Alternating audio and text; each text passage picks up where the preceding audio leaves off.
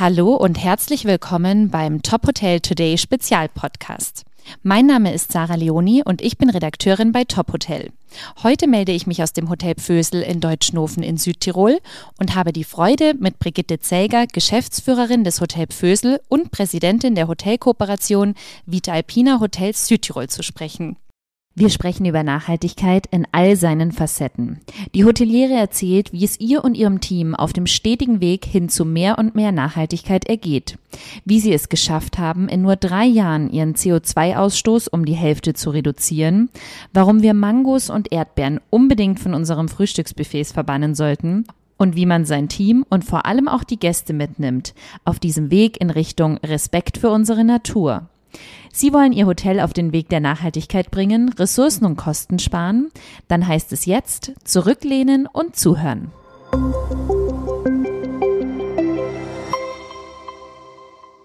Hallo Brigitte, schön, dass es klappt. Hallo. Du betreibst das Naturhotel Pfösel gemeinsam mit deiner Schwester und deinem Schwager. Das Haus ist bereits seit 1950 in eurem Familienbesitz. Wie hat sich das Pfösel über die Jahrzehnte entwickelt? Ja, die erste Nennung gibt es schon 1730, wo das alte Backhaus, was jetzt mitten in unserem Gelände steht, äh, die erste Nennung hatte. 1950 äh, hat unser Opa das erste Gasthaus hier auf dem Weg, auf dem Wallfahrtsweg nach Maria Weisenstein geschaffen und von da ist das Haus eigentlich äh, in den 60er Jahren mit einigen Gästebetten und dann laufend durch unsere Eltern auch ähm, angebaut, vergrößert, erweitert bis zu einem Vier-Sterne-Hotel 1996 und von da an ist dann meine Schwester und ein bisschen später auch ich dazugekommen. Und auch dort haben wir immer weiter das Hotel entwickelt, äh, immer im Konzept der Natur, dem Respekt gegenüber der Natur und sind gewachsen bis zum letzten Umbau 2015, wo, wo wir uns äh, zwei Jahre äh, mit dem Thema auseinandergesetzt haben. Was können wir aus diesem Platz machen mit einem großen Umbau? Wie möchten wir unsere Gäste und unsere Mitarbeiter hier an diesem besonderen Platz wohnen? Ich habe die Bilder vom, vom Haupthaus vor dem Umbau gesehen. Das ist ja jetzt wirklich kaum mehr zu erkennen. Ähm, ihr habt es ja so ganz raffiniert mit einer neuen Fassade, ich glaube aus heimischem Holz gelöst, so dass das Haus jetzt wirklich mit dem, mit dem dahinter liegenden Wald verschwimmt und komplett in der Natur, äh, in die Natur eingefasst ist. Ähm, einen spannenden Fakt fand ich, dass die Sanierung im Bestand nur 88 Tage gedauert hat, was ja, glaube ich, wirklich aus außergewöhnlich schnell ist. Ähm, wie habt ihr das geschafft und gab es da eine große angelegte Vorplanung oder wie wart ihr so schnell? Ja, wie gesagt, wir haben 2015 bis 2017 uns äh, mit der ganzen Planung befasst. Dort haben wir einen Architekturwettbewerb gemacht äh, und unsere Philosophie und unser Konzept oder unsere Vorstellungen einfach niedergeschrieben. Was möchten wir haben aus dem Fösel und haben dann das passende Architekturbüro Bergmeister Wolf ähm, aus Brixen ausgewählt und gemeinsam mit denen natürlich alles perfekt vor, im, vor, im Voraus natürlich schon geplant, durchstrukturiert. Das mit den 88 Tagen war eigentlich ja ganz lustig. Wir haben einfach, meine Schwester und ich und äh, der Daniel, wir haben in den Kalender geschaut und wie halt die Feiertage am besten gefallen sind, haben wir einfach gesagt, ja, hier machen wir zu und dort machen wir auf. Und es hat keiner von den Handwerkern was gesagt, bis zur letzten Ausschreibung, als der Baumeister gesagt hat, das geht aber nie. Und ja. dann haben wir gesagt, nee, jetzt müssen wir es durchziehen. Und das ist dann eine ganz tolle, ähm, ja, ganz tolle Zeit gewesen, wo sich wirklich alle sehr bemüht haben. Und das war eine ganz, ganz äh, super organisierte, perfekte Umbau. Wahnsinn, alles glatt gelaufen. Ja. Super. Ähm, kürzlich habt ihr ja den Sustainability Award in der Kategorie Sustainable Pioneers gewonnen und die weltweit höchste Zertifizierung für nachhaltigen Tourismus vom Globalen Rat für nachhaltigen Tourismus erhalten, wenn ich das jetzt richtig gesagt habe. Erzähl uns doch mal ein bisschen von euren Bemühungen rund um die Nachhaltigkeit. Ja, das Thema Nachhaltigkeit und äh, Natur liegt uns eigentlich schon seit wir hier geboren sind am Herzen. Der Respekt gegenüber der Natur und der Respekt gegenüber den Menschen ist eigentlich ein sehr ein zentrales Thema was wir eigentlich immer bei jeder Entscheidung, die wir treffen im Haus, äh, mit uns tragen. Und so ist es eigentlich gekommen, dass wir von jeher immer schon äh, uns die Frage stellen, ist es für uns vertretbar, wenn wir das entscheiden oder eben nicht.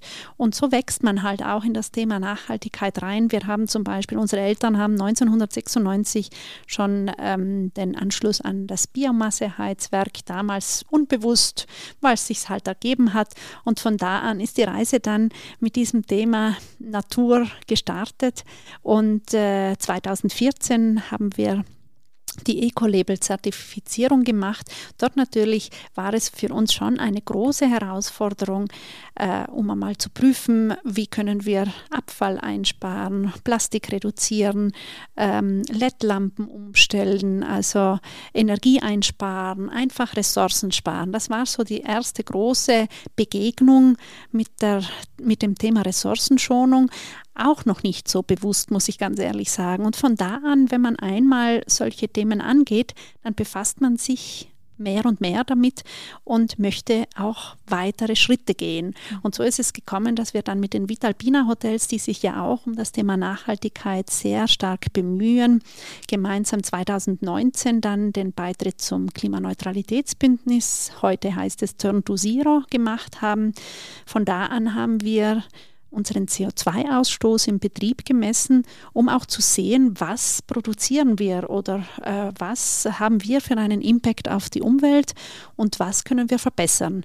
Denn immer dann, wenn man etwas misst, kann man etwas verbessern. Wenn man einfach sagt, ja, ich bin regional, ich bin nachhaltig, das kann jeder sagen, aber erst dann, wenn man sieht, wo man wo man Sachen verbessern kann, dann kann man auch wirklich äh, einen Beitrag leisten. Und bei uns hat sich halt dann auch so ergeben. Wir haben bei der ersten Messung festgestellt, dass unsere Maschinen ein F-Gas, das einen sehr großen Impact auf, die, auf den CO2-Ausstoß hatte, verloren hat. Und das war ein Riesenverlust. Mhm. Äh, dann natürlich auch äh, rund um das Thema Abfall haben wir wieder dazugelernt, wo wir Einsparungen tätigen können. Und es ist halt auch so, wenn man so in einem Netzwerk gemeinsam misst und vergleicht, dann kann man halt auch sehen, was macht der andere besser. Man kann sich austauschen und man kann sich verbessern.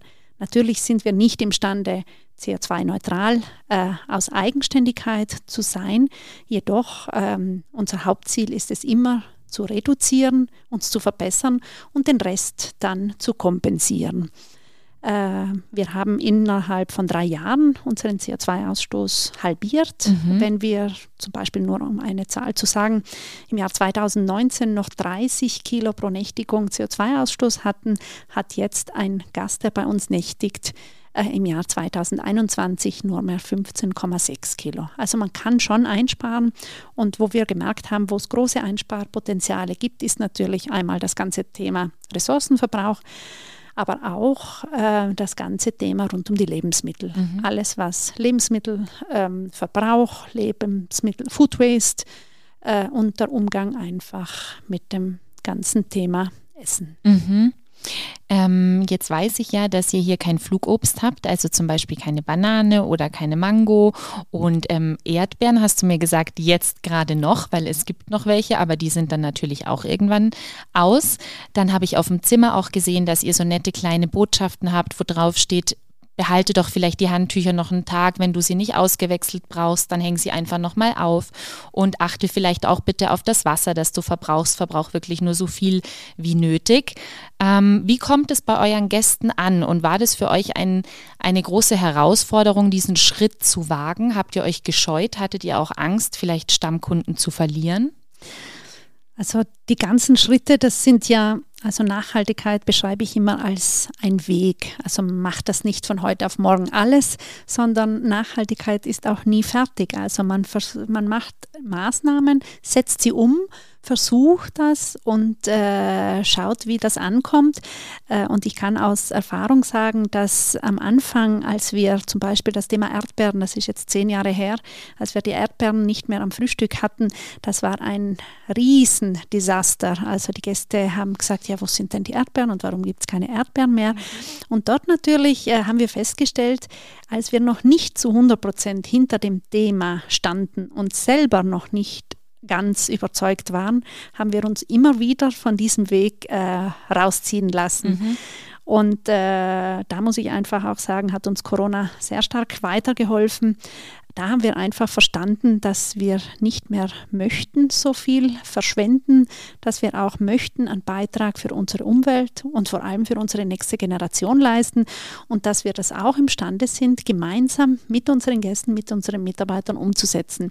Und ja, zum Thema Nachhaltigkeit äh, natürlich gehört auch das Thema soziale Nachhaltigkeit bei uns im Haus und äh, wir legen ganz großen Wert auf ein Wohlbefinden aller Menschen, die hier arbeiten, alle Mitarbeiter und auch alle Gäste.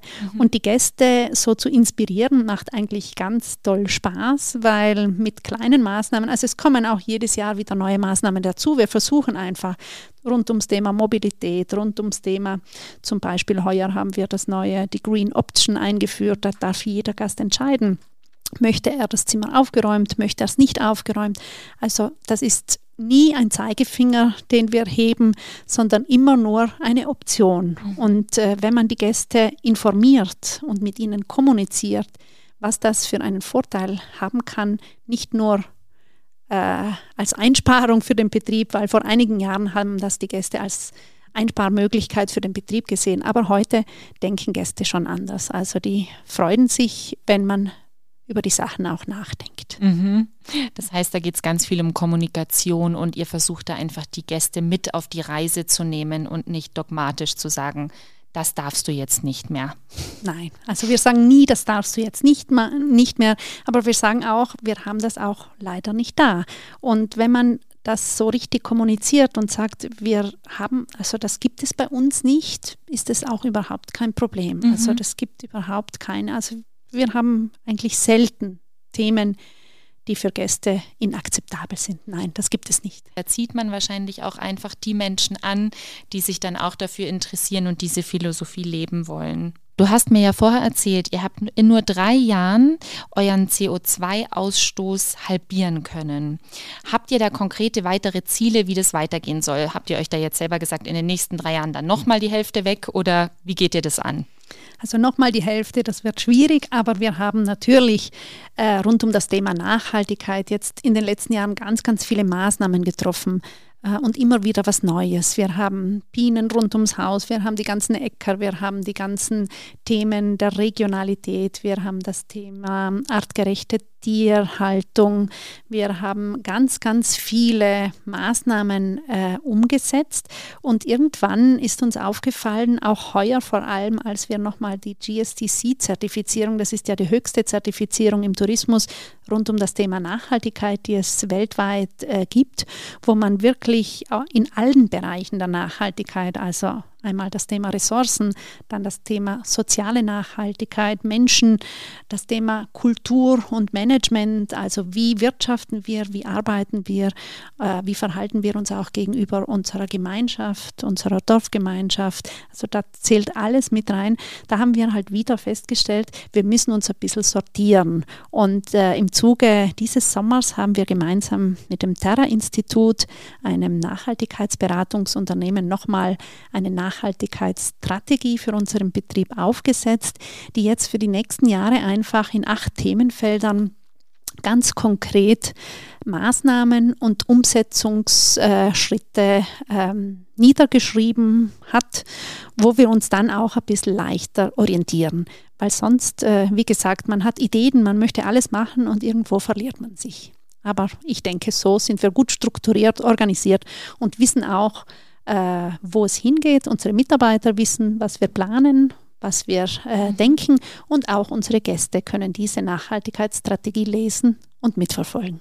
Das ist spannend, dass du sagst, dass ihr euch da auch einfach Hilfe von außen dazu holt. Ich habe mir nämlich auch als eine Frage aufgeschrieben, was rätst du Hotelbetreibenden, die einen ersten Schritt in Richtung Nachhaltigkeit gehen wollen, aber vielleicht nicht genau wissen wie oder sich nicht trauen oder eben den Anfang nicht sehen? Also mein Ratschlag ist immer das Messen. Ähm, ich befasse mich ja auch äh, im Hotelier- und Gastwirteverband auf Landesebene als Vorsitzende einer Arbeitsgruppe Nachhaltigkeit mit diesem Thema und dort äh, wird derzeit, äh, werden derzeit Pakete aufgesetzt für Hotels, die wirklich am Anfang dieses Weges stehen.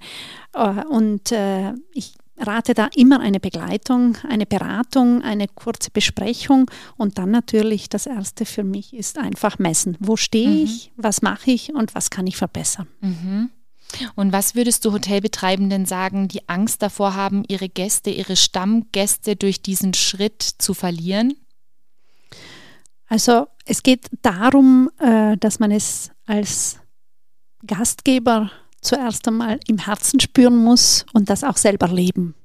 Also sobald man dieses Thema für sich selber so lebt und umsetzt, äh, dann ist es auch kein Problem im Betrieb umzusetzen.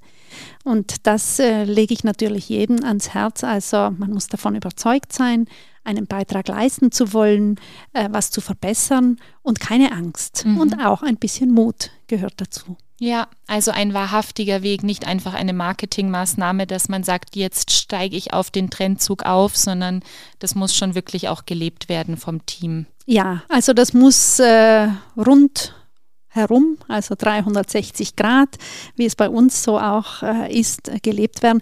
Ansonsten ähm, haben wir halt immer die Gefahr des Greenwashing. Also ja. es muss halt einfach spürbar sein und äh, den Gästen viel kommunizieren, also sehr, sehr viel ähm, reden, sehr, sehr viel äh, auch, auch offen sagen. Also auf diesem Weg darf man auch sagen, das habe ich geschafft bis hierher und das kann ich noch nicht. Aber das darf man auch ruhig einmal laut sagen. Also das können wir nicht, weil ja. es einfach nicht möglich ist. Aber äh, die Ehrlichkeit ist ja, hier ein ganz wichtiges Thema. Mhm. Ja. Als Wellness-Hotel heißt es ja in der aktuellen Energiekrise sparen, wo es geht. Einige Häuser bekommen es richtig mit der Angst zu tun. Seid ihr da vielleicht auch aufgrund der Schritte, die ihr schon gegangen seid, im Vorteil? Ich denke schon, wir haben schon uns über Jahre mit diesem Thema auseinandergesetzt. Es gibt schon verschiedenste Maßnahmen, die eigentlich den Energiebedarf äh, schon seit Jahren reduzieren.